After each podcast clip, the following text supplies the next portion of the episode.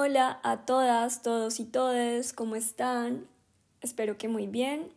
Yo soy Pepa y les doy la bienvenida a otro episodio de mi blogcast La Pepa Morada.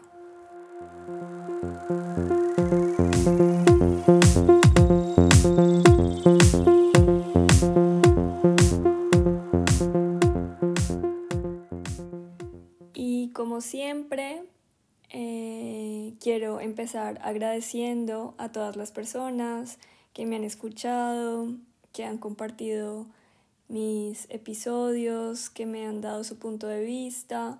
Muchas, muchas gracias. De verdad significa mucho para mí.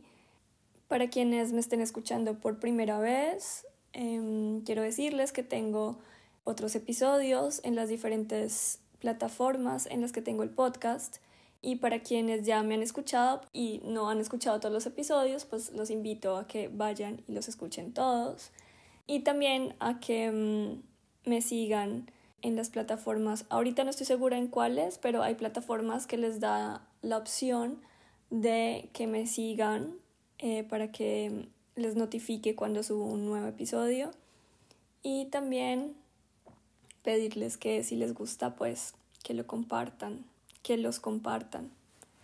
Bueno, y para no alargar más esta introducción, mm, hoy quiero mm, hablar de el placer y el placer para el empoderamiento. Bueno, pues hace un tiempo yo hice un post en mi Instagram sobre algunas reflexiones acerca del placer, eh, más específicamente acerca del placer femenino. Hoy quiero convertir toda esta información en este episodio. Em, lo hago con el ánimo de que esa información que considero que es importante em, se comparta y quede acá. Y por otro lado, en, los, en las últimas semanas he tenido como conversaciones con una mujer que conocí de aproximadamente 50 años, em, que me llevó a tener varios cuestionamientos, eh, de nuevo acerca del, del placer y de la sexualidad. Voy a comenzar entonces eh, con las reflexiones y luego, bueno, en el camino irán apareciendo los cuestionamientos. En otros episodios he nombrado lo importante que debe ser tener como prioridad el autoconocimiento. Lo he dicho sobre todo porque el autoconocimiento es empoderarse de sí mismo es importante saber qué quiero y qué no, a qué estoy conscientemente dispuesta y a qué no, cuáles son mis límites y cuáles mis deseos, para así poder comunicarlo. Esto solamente lo da el autoconocimiento. El placer no se obtiene únicamente teniendo relaciones coitocentristas. Es más, existen mujeres que no llegan al orgasmo solo con la penetración. Y es triste pensar que existan hombres que consideren que meterlo es suficiente para una mujer. Y hay mujeres que no se atreven a exigir su placer, ¿sabes? A exigir que la relación no sea solo coitocentrista. Hay mujeres que no se atreven a comunicar que no llegan al orgasmo así. Y a lo que quiero llegar con esto es que entendamos que la sexualidad va más allá, va más allá de solo meterlo. Eh, la sexualidad también incluye autoexploración para comunicar lo que nos hace sentir placer y además también incluye como brindar espacios seguros en donde podamos sentir toda la confianza, estar dispuestos, dispuestas, dispuestes a escuchar y a desaprender y a aprender de nuevo. Siento que algo muy común que sucede en las relaciones heterosexuales es que los hombres dan por sentado que a todas las mujeres nos gusta que nos hagan lo mismo.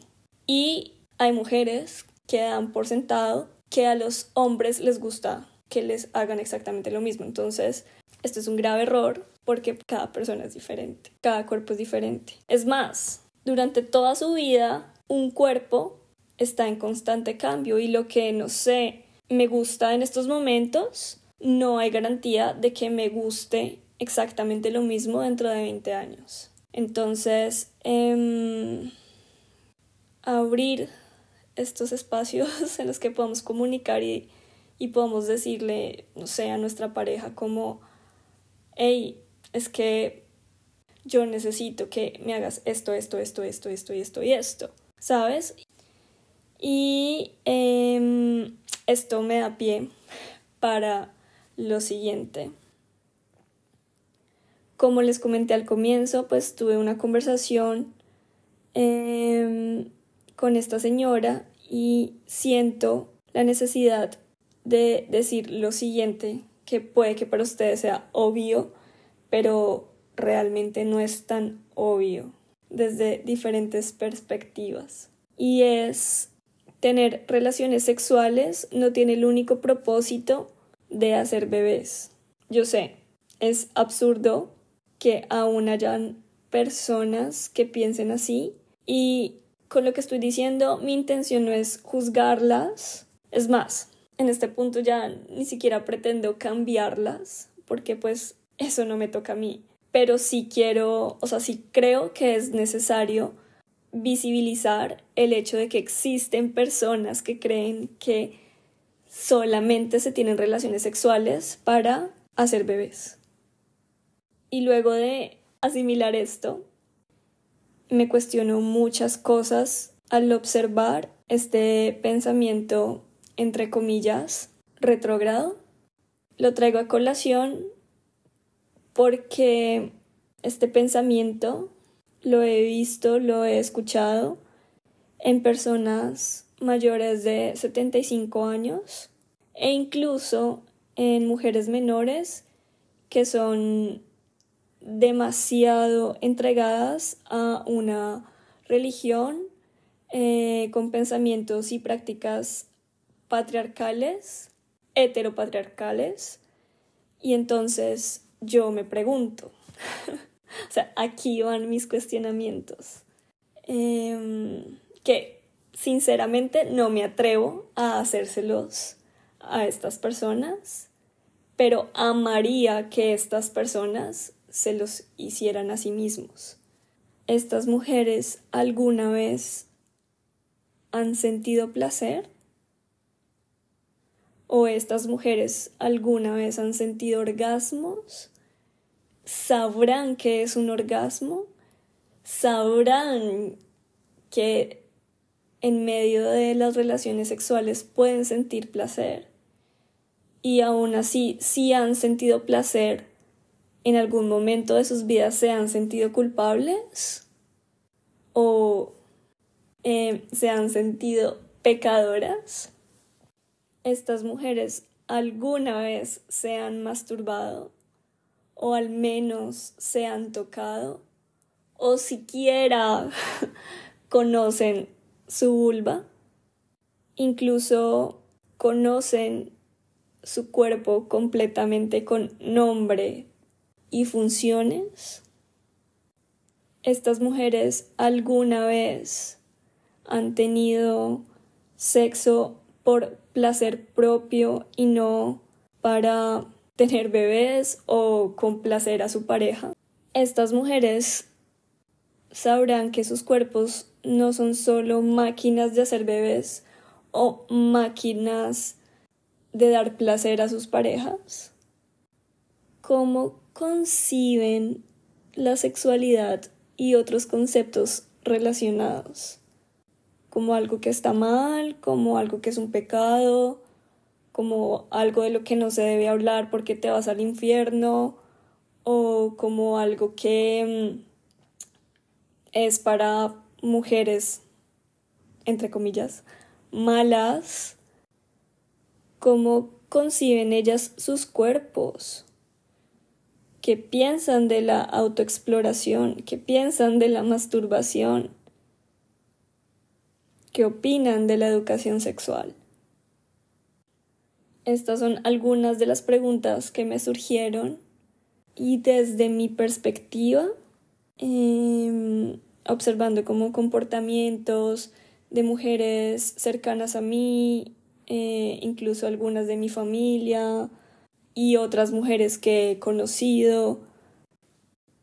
Siento que es tenaz y que es que es triste que, por ejemplo, una mujer de la tercera edad, que ya pues ha recorrido un gran camino de su vida, no haya sentido nunca un orgasmo, o nunca se haya sentido complacida, o nunca haya sido escuchada, o nunca nadie se haya preocupado por mm, hacerla sentir bien, hacerla sentir deseada.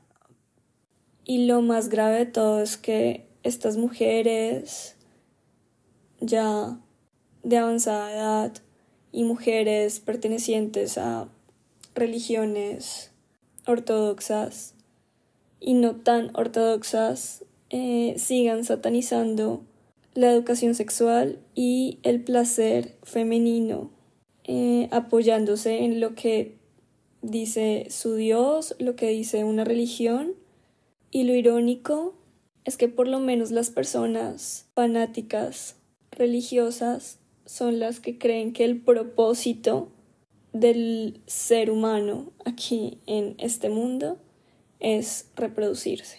Reproducirse y evitar la extinción humana. Lo estoy diciendo y lo estoy compartiendo es porque lo he escuchado de estas personas yo realmente quisiera que las mujeres se cuestionaran eso en algún momento de su vida. Y voy a continuar diciendo que debemos estar abiertas a aprender del otro. Dejemos que el otro nos enseñe qué le gusta. Dejemos que el otro nos guíe no demos nada por sentado. Mm, uy, esto creo que es súper importante. Todo es importante. Este episodio es importante. Pero cuando vamos a entender que la pornografía es ficción? Y como es ficción, pues la pornografía existe con el propósito de entretener, no de educar. La pornografía no es la vida real y es absurdo que comparemos nuestras relaciones sexuales con lo que se ve en este tipo de contenido, en donde evidentemente todo está planeado estratégicamente.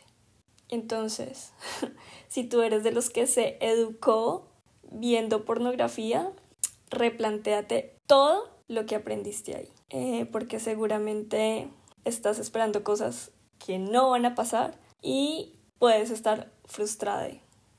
Estar empoderadas es tener la capacidad y la confianza de comunicarnos eh, para tener relaciones donde el placer sea equitativo.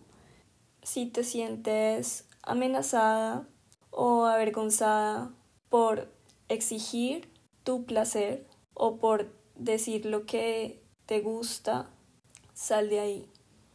No estás teniendo una relación sana en donde no puedes comunicarte. Eh, el concepto de ser sexy es completamente personal. Lo que para mí puede ser sexy puede que para ti no lo sea y es válido. Lo que considero que no es válido es estandarizar el concepto de ser sexy. Siento que hacerlo nos limita y nos cierra el campo a diferentes posibilidades.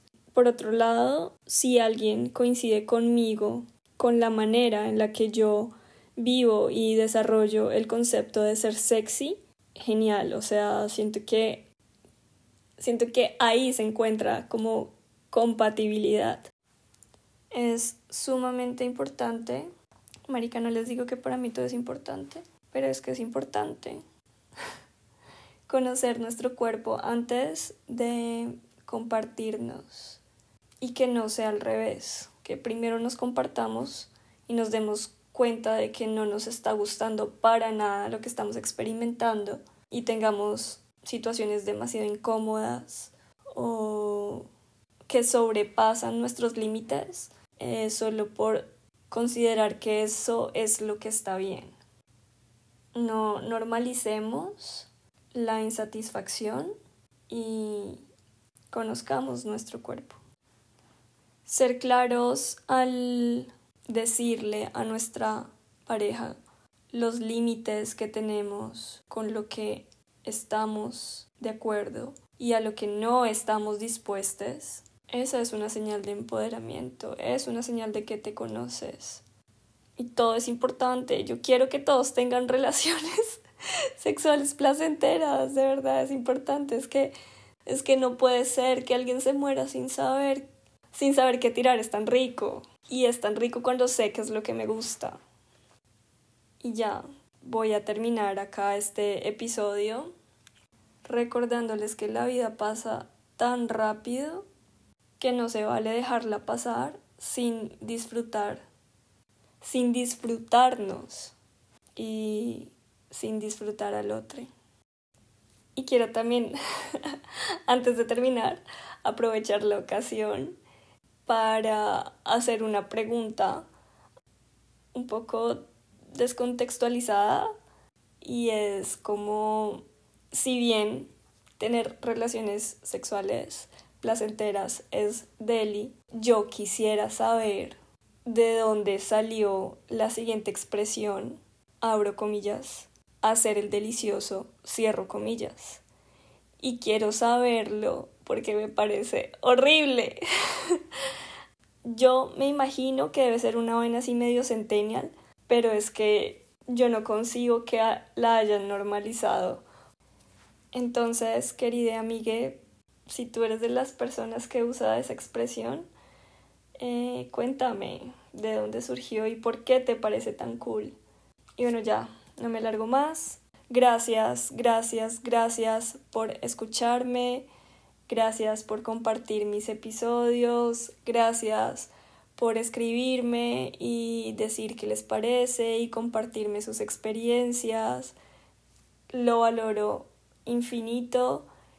Quiero hacer episodios más seguidos, pero últimamente me encuentro como con un montón de cosas. Por ahora, de nuevo, gracias. Felices fiestas. Yo no sé cuándo vaya a publicar esto. Espero que sea antes de Navidad. Les quiero. Gracias. Bye.